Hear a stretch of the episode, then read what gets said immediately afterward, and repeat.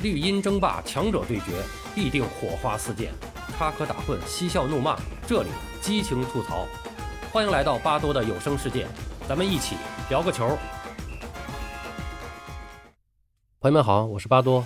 在刚刚结束的2021年中国足球超级联赛第一阶段苏州赛区的三场补赛中，北京国安4比2战胜上海申花，积24分进入争冠组。而上海申花本轮落败，积分原地不动。另外一场比赛。河北队战平武汉队，把积分提升到了二十三分。这样，河北和北京联手进入争冠组，上海申花遗憾地进入保级组。根据赛例，中超第二阶段比赛在十二月一日至一月三日进行，届时每支球队同组的与另一赛区的四支球队进行两回合比赛，共八场比赛后累计第一段的积分就是今年的最终排名了。作为积分最高的队伍，山东泰山。有优先选择赛区的权利。按照郝伟此前的说法，他会选择广州赛区，这也就意味着广州赛区举办争冠组比赛，苏州赛区将举办保级组的比赛。下一阶段中超比赛将告一段落，中国足球的重点将放在了十二强赛上。国足从九月二号开始，一直到十一月中旬，都将进行世界杯外围赛十二强的比赛，让我们一起关注吧。在今天观看比赛的过程中，我听到了一个令人伤心的消息，就是德国传奇球星、著名的。轰炸机盖德穆勒于十五日凌晨去世。盖德穆勒即使放在现在，也是神一样的存在。一九六四年到一九七九年，效力于拜仁慕尼黑，为俱乐部出战了六百零七场比赛，共打进了五百六十六球。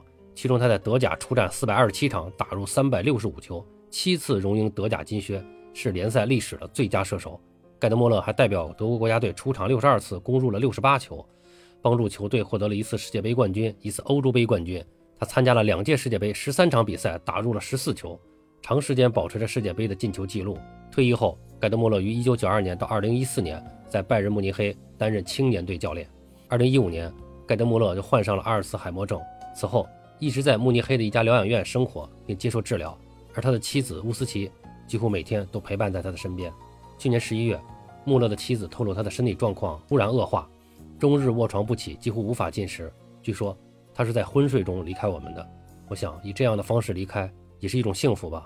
回看一下盖德穆勒球员生涯的荣誉：一次世界杯冠军，一次欧洲杯冠军，三次欧冠冠军，四次德甲冠军，四次德国杯冠军，一次欧洲优胜者杯冠军，一次丰田杯冠军，七次德甲金靴，四次欧冠金靴，三次德国杯金靴，一次世界杯金靴，一次欧洲杯金靴，两次德国年度足球先生，一次金球奖。